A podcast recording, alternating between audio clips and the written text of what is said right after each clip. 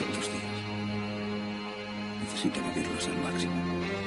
Solo queda aguantar la atacada y aprender a esquivar el pedregullo. La teja es mi orgullo. Y si la teja es mi orgullo, ¿cuál es el tuyo? A partir de este momento, en el Puente FM suena Frecuencia Tejana. Actualidad, cultura, espacio joven. El programa institucional del Tejano. Frecuencia Tejana, segunda temporada. La misma frecuencia, distinta realidad.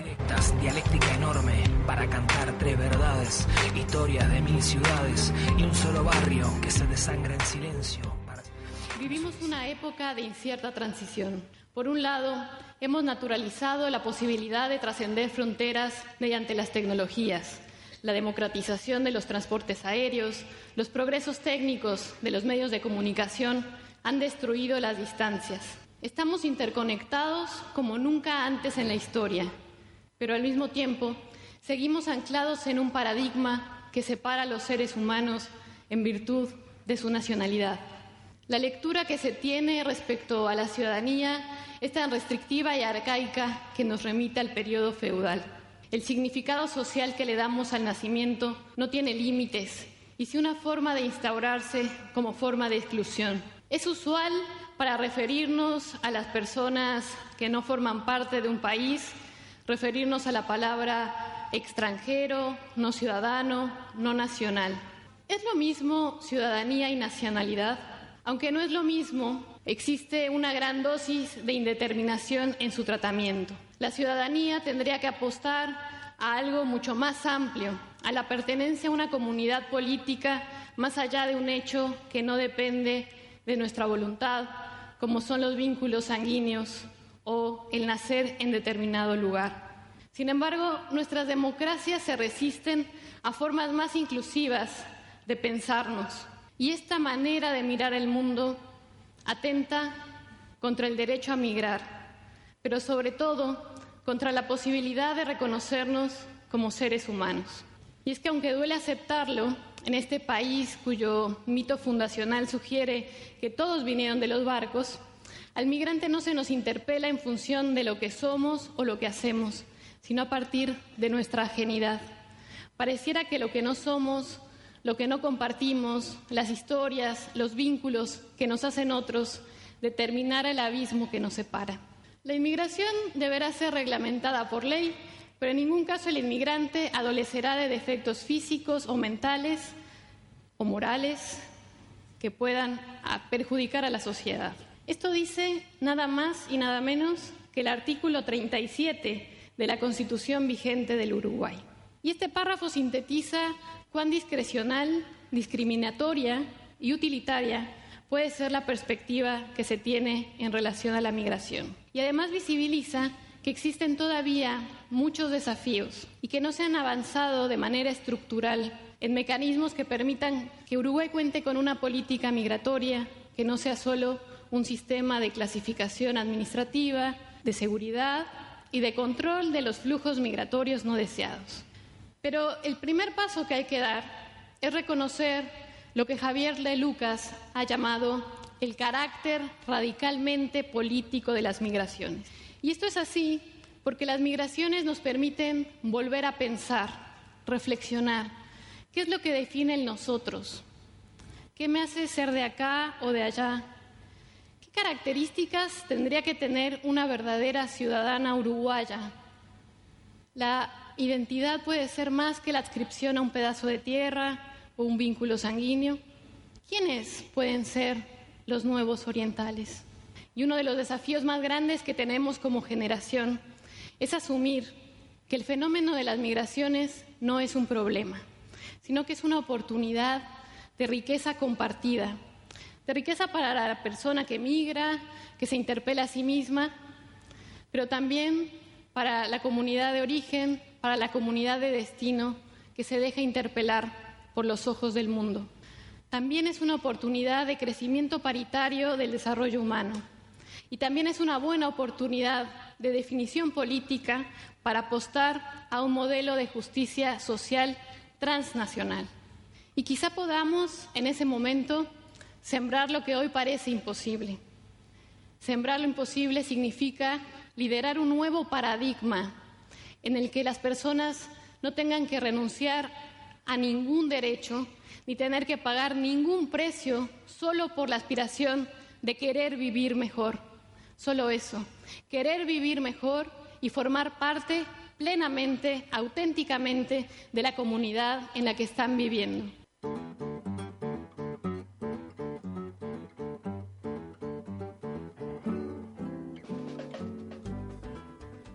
A lo largo de la historia, la religión, la política, el hambre hicieron que la humanidad se mueva por el mundo, buscando un lugar mejor para vivir. Formamos parte de sociedades que se han nutrido de inmigrantes, que buscan una tierra que los cobije, donde desarrollarse, donde crear, donde imaginar y donde realizar sus sueños o simplemente donde sobrevivir. Hay diferentes motivos por los cuales las personas emigran. Algunos huyen de guerras y persecuciones políticas, otros vienen a estudiar carreras que en su país de origen no existen. Algunos vienen a trabajar y conseguir dinero para su familia, otros a, a invertir, algunos van de aeropuerto en aeropuerto, otros caminan por tierra y arriesgan sus vidas en los mares. ¿Son vistos de la misma manera? ¿Son todos los inmigrantes iguales? ¿Se los recibe a todos por igual? ¿Se entiende la interculturalidad como un beneficio para las sociedades? ¿Cómo ejercen su ciudadanía? ¿Cómo es vivir en un nuevo sitio donde no se comparten costumbres y en algunos casos idiomas? Entendiendo el trabajo como un dinamizador social, buena parte de la humanidad considera el trabajo una cuestión de supervivencia, el medio esencial para asegurar lo imprescindible para vivir y evitar la pobreza. ¿Es solamente eso? ¿Qué supone conseguir un trabajo para un inmigrante?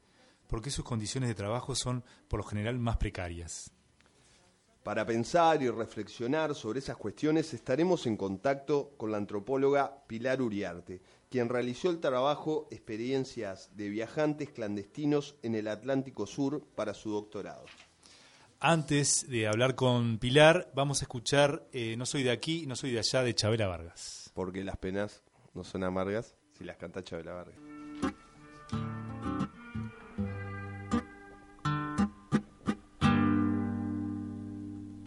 Me gusta el sol y la mujer cuando llora, las golondrinas y las malas señoras, abrir balcones y abrir las ventanas y las muchachas en abril. Me gusta el vino tanto como las flores y los amantes, pero no los señores. Me encanta ser amiga de los ladrones y las canciones en francés. No soy de aquí soy de allá. No tengo edad ni por venir y ser feliz es mi color de identidad. No soy de aquí ni soy de allá. No tengo edad ni por venir y ser feliz es mi color de identidad. Muy bien, ya estamos en contacto con Pilar Uriarte, antropóloga social. Buenas tardes, Pilar, muchas gracias por esta comunicación con nosotros. Buenas tardes, ¿no? Muchas gracias a ustedes. Buenas tardes, Pilar. Pilar, este, para comenzar esta, esta charla, eh, queríamos saber si, si nos podés eh, caracterizar, a grosso modo, ¿no? la situación actual de Uruguay con relación a los migrantes y el mercado de trabajo. Bueno, sí, es una situación tanto complicada. Este, sabemos que la población migrante es una de las poblaciones más vulnerabilizadas en términos de, acceso a derechos laborales, este, tanto para, para varones como para mujeres. Ocupan siempre lugares, los lugares que por un motivo u otro la población nacional deja vacantes. Este, in- independientemente de que sean personas con mayor o menor trayectoria laboral, educativa, este, siempre son relegados a los puestos más bajos y muy afectados por cuestiones de este trabajo fuera de regla, ¿no? Este, es mucho más fácil eh, generar situaciones de abuso con una persona que a veces no, no está tan firme o tan como en tan buenas condiciones para, para reclamar sus derechos laborales por ser extranjero, por tener este, un desconocimiento de las lógicas del país o por sentirse un poco este, como en deuda o, o, todavía pagando derecho piso que, que, para un local nacional. Sí, digamos que marcadas por, por la necesidad, ¿no? Claro, sí. Es, eh, nosotros siempre decimos vivienda y trabajo son las necesidades inmediatas para una persona que, que de un día para el otro pierde eso que, tenía en el lugar de destino cuando migra, en el lugar de origen cuando migra al lugar de destino. Bien, Pilar, eh, contanos cómo acceden al mercado laboral estas, estas personas, los inmigrantes. Bueno, en, en realidad lo que nosotros vemos es que se accede mucho a través de las propias redes de migrantes. Es, muy difícil en Uruguay conseguir trabajo entregando currículums. En general se, se consigue trabajo a partir de, de personas conocidas que, que van ingresando. Nosotros tenemos en Uruguay ya unos cuantos años de, de llegada de personas y en general este, entre, entre las propias personas se van, van tendiendo redes de solidaridad para poder este, emplearse. En la gran mayoría de los casos son trabajos de, de, o de, para las mujeres de servicios, de cuidado de personas, del trabajo doméstico, de limpieza en general, y para los varones hay mucho trabajo de vigilancia, hay una inserción muy grande en, estos nuevos trabajos de aplicaciones que son de los más este, vulnerados, ¿no? de los más de los más expuestos a, todo tipo de abusos. Sí, el trabajo de aplicaciones, estamos hablando de deliveries, ¿no? Deliveries, sí. Bien. Repartos. Bien. Eh, Pilar, eh, ¿qué es pensar la migración como un derecho humano? ¿Qué, implica? Bueno, este, pensar, por, por un lado, lo primero que, surge es este, la posibilidad de migrar, ¿no? La idea de migrar como un derecho humano implica que, no existan restricciones al ejercicio de ese derecho. Nosotros, pues, como proponemos que cualquier forma de restricción, de obstáculo al, al tránsito de un país a otro es una vulneración de ese derecho que migrarse a un derecho humano implica que no deberían, por ejemplo, existir visas o no deberían existir restricciones en función de la nacionalidad o, de otras cuestiones para que las personas lleguen a Uruguay, salgan de Uruguay o, entre otros países. Eso por un lado. Por otro lado, decir que migrar es un derecho significa que las personas que, que están en, en, un país y que no son nacionales, que digamos que son inmigrantes, que son extranjeros que residen en ese país, tengan los mismos derechos que las personas que, que, nacieron allí. Es decir, si mirar es un derecho, uno no debería perder derechos cuando se traslada de un país a otro. Eso implica que cosas como primero los uruguayos no deberían este, no deberían existir. De hecho, nosotros en nuestro en nuestra ley, nuestra la ley de migraciones, que es la ley vigente, justamente garantiza eso, que independientemente del país donde uno haya nacido o de la situación migratoria, si es de una residencia permanente, transitoria, si hay problemas de revalorización de algún tipo, eso no debería influir, no es, eso no es una justificativa para decir que la persona no tiene derecho a trabajar, a estudiar, a atenderse en el sistema de salud o a cualquier otro derecho, a no ser discriminada. Bien, Pilar, y con relación a esto que estás planteando, ¿cómo ves los, los, los anuncios que, que el gobierno ha hecho sobre las políticas de, extraer, de atraer extranjeros, este, sobre todo argentinos de alto poder adquisitivo, y también eh, lo que anunciara Talvi hace un, hace un par de meses, esto de atraer migración calificada como una política de desarrollo. Pensando en esto de bueno la llegada de inmigrantes, pero también en, el relacionamiento con los inmigrantes que, que pueden acercarse de otra manera. Bueno, son, son cosas complicadísimas y que ya estamos un poco aburridos y aburridas de escuchar. Este, esa idea de traer, de que al Uruguay van a ingresar personas con dinero o con calificaciones especiales que transforman, que, que podrían llegar a transformar la estructura demográfica o la estructura económica del país, es en principio un disparate. Es un disparate que eh, periódicamente se repite. Eh, una cosa es camuflar con venida de extranjeros la, el, intento de, incorporar capitales, que es esto que se vincula con la residencia fiscal. Eso no tiene nada que ver con la inmigración, es una política económica bastante cuestionable para mi gusto, pero que, que digamos, es camuflar atrás de las personas el, lo, que está buscando es capital. Después, eso, es, eso lo ha dicho el presidente como, este, bueno, vamos a, ingresar, este, mejorar el, el ingreso de divisas a partir de la migración.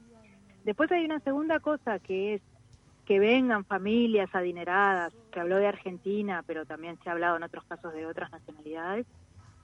Eso eh, no existe como fenómeno. En Uruguay, 100.000 personas inmigrando al Uruguay es, es inimaginable. Imagínate que con todo el, gran problema público y, y toda esta discusión en torno a migración, eh, son números muchísimo menores. Estamos hablando, este, cuando explotó la preocupación por población dominicana, estábamos hablando de 3.000, 4.000 personas.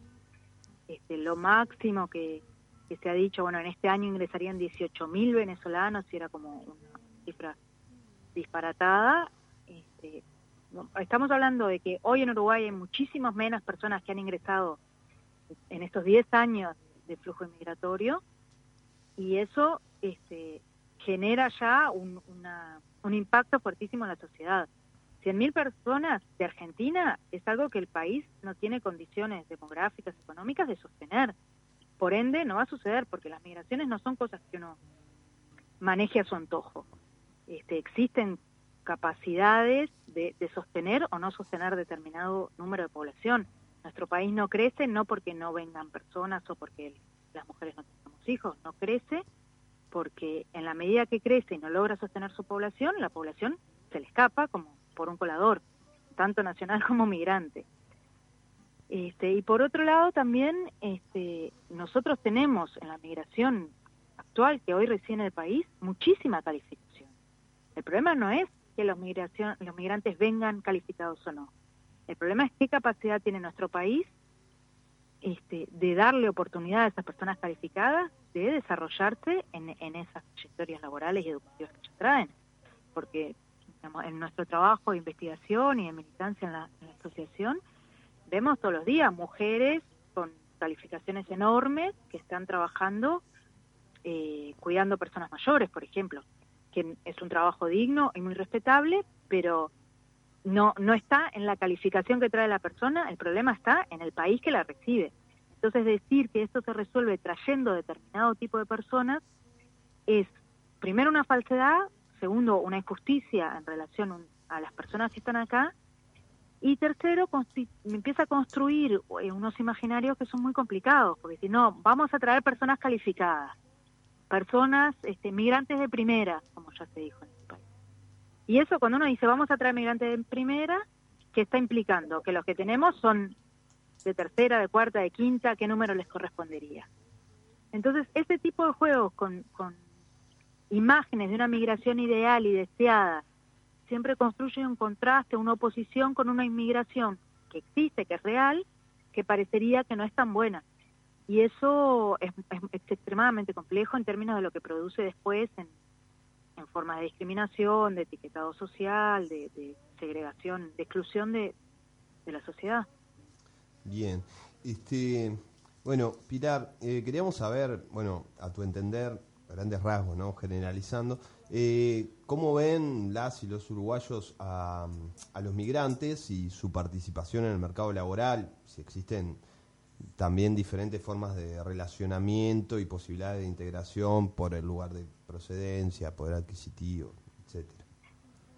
Sí, bueno, yo, nosotros lo que lo que vemos es que existe, hay una estructura súper racializada y muy eh, construida en términos de valoraciones nacionales. Entonces, por ejemplo, existe una actitud mucho más positiva hacia, hacia al migrante venezolano, a los migrantes venezolanos, que de repente hacia los migrantes eh, y las migrantes dominicanas, dominicanos. Y muchas veces esto no tiene tanto que ver con el origen nacional de las personas, sino con eh, características raciales. Se tiende a pensar que la población este, con un color de piel más oscuro viene de eh, determinados países y se los asocia con menores calificaciones, con menores competencias de trabajo y la población que tiene de repente piel más clara, tiene una forma de vestir más, más parecida a la nacional se la valora y se la, se la acepta mucho más rápidamente, se la asimila mucho más rápidamente al mercado laboral en mejores condiciones. Este, de todas formas, existe un patrón común que es esta idea, que a veces es explícita, a veces subyace, que bueno, primero estamos nosotros. Yo si puedo contratar a un uruguayo, contrato a un uruguayo. Si no tengo esta posibilidad, entonces le toca un migrante a no ser que sean trabajos muy mal calificados, y muy mal pagos y con muy baja calificación, que entonces existe también por parte de los empleadores esa, esa, como, esa otra dinámica que es busco contratar población migrante en el entendido que va a ser más fácil este, manejar situaciones que, directamente son de, abuso, explotación o que lindan de forma muy peligrosa con, con la explotación. Bien. Pilar, ¿cómo ves la situación o cómo es la situación de los migrantes en la actual situación de emergencia sanitaria y social? Bueno, es complicada. Es complicada porque las situaciones de las condiciones de vivienda de la población migrante, no de toda, pero de un porcentaje importante, son son muy malas. Este, se ha salido, se ha hablado mucho de la cuestión de las pensiones. También hay población migrante en situación de calle lo cual para nosotros en muchísimos casos es, un, dolor enorme porque son situaciones que de, son situaciones de calle que no refieren a, formas de vinculación familiar o, imposibilidades de, como de asimilarse a, determinadas rutinas, sino que refieren directamente al hecho de haber migrado y de no haber y de que nuestra sociedad no haya dado las herramientas para resolver una vivienda digna.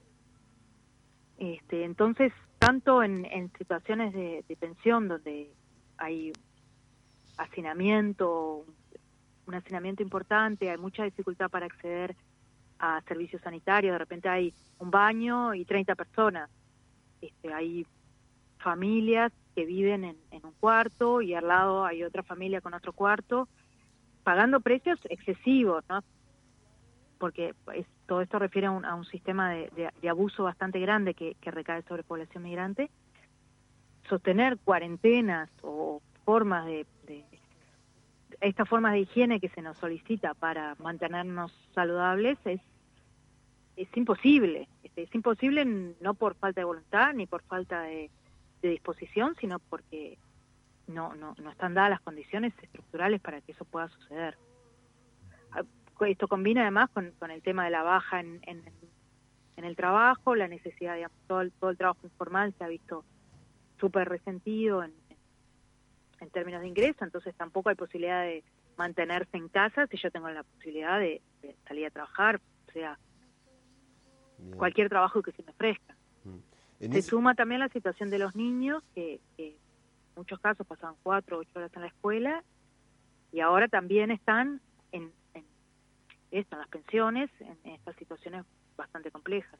Sí, no, te quería consultar en, este en ese sentido de lo que venías diciendo, si, si hay algunas, eh, se han formado algunas líneas de ayuda, digamos, a familias migrantes en esta situación, porque bueno, justamente no los trabajos precarios muchas veces muchos estarán no tendrán un seguro de paro, etcétera, o muchos que ya han venido hace poquito.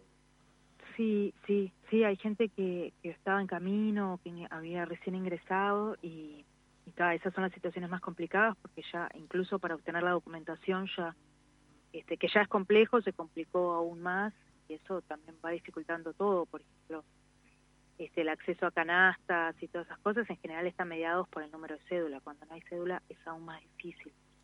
Nosotros desde, desde idas y vueltas hemos trabajado, estamos este, en colaboración con AEU tenemos una, una olla popular los martes y los jueves al mediodía. Y bueno, lo que se está haciendo sobre todo es eh, como dinamizando un poco la información de todas las... Hay muchísima población migrante en, Ciudad Vieja, Aguada, Cordón, Barrio Sur, es, es, toda una zona de, muchísima densidad de población migrante que es con la que nosotros trabajamos directamente.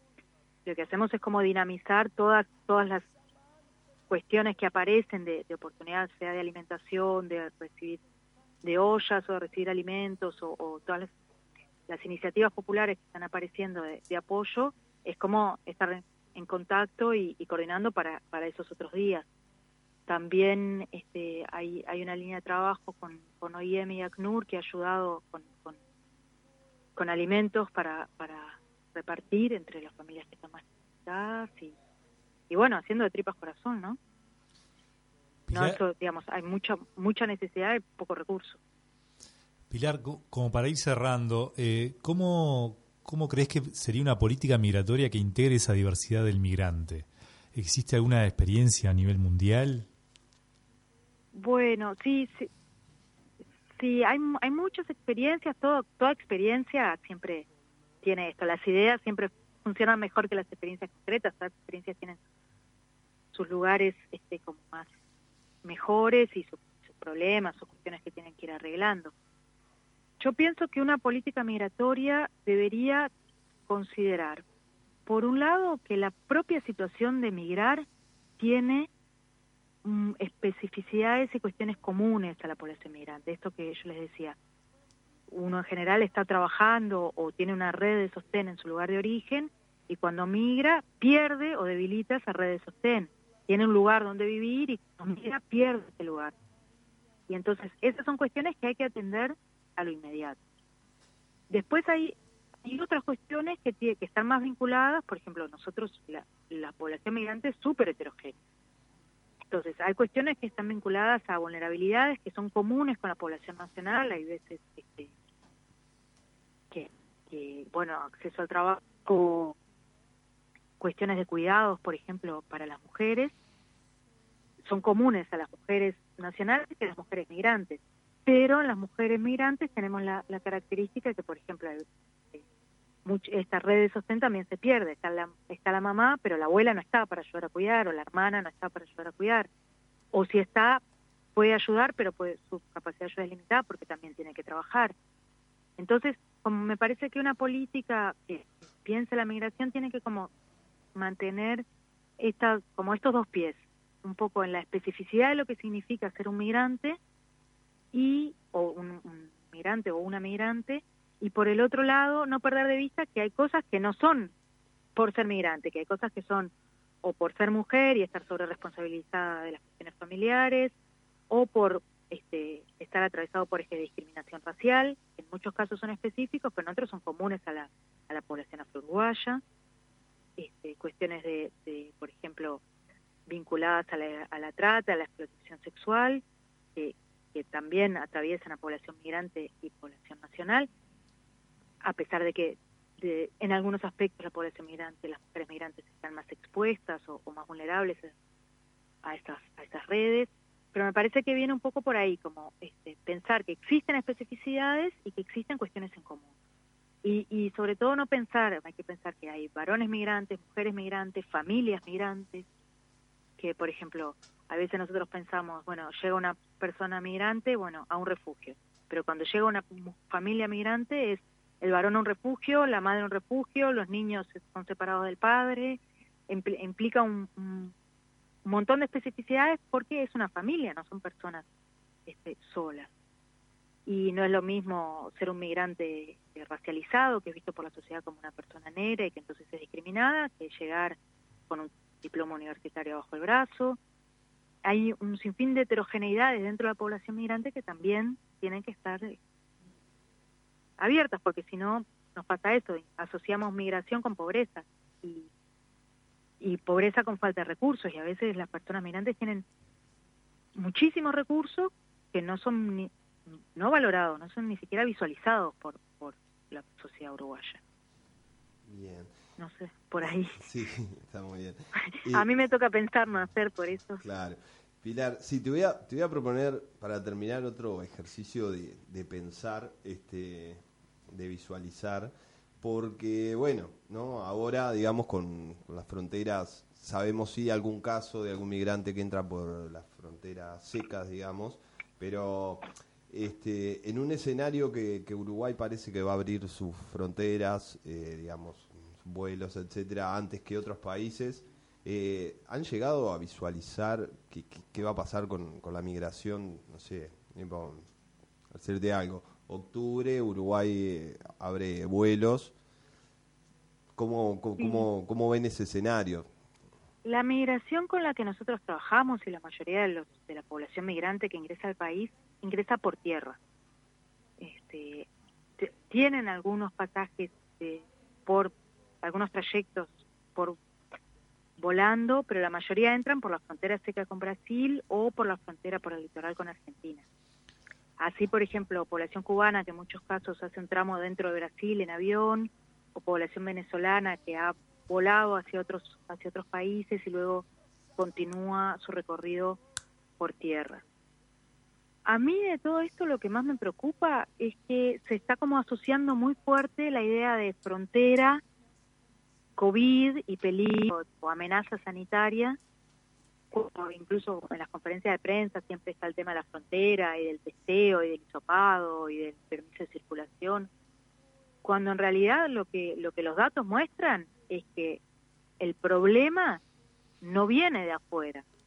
La, digamos, siempre, si no hay casos, siempre algún caso llega al exterior, pero la, la dificultad para los brotes son en Montevideo o en, o en 33, pero no en la, digamos, no en la frontera cerca de, ¿no? Adentro, tal, adentro del, del hogar de ancianos. Este, se, como que se coloca mucho el peligro del COVID en, en el afuera o en el, extranjero que llega, el inmigrante que llega y que circula, pero, pero los brotes son nacionales. Agradecerle a, a Pilar. Entonces cerramos, cerramos la entrevista y no tengo edad. Frecuencia Tejana, los colores de mi barrio.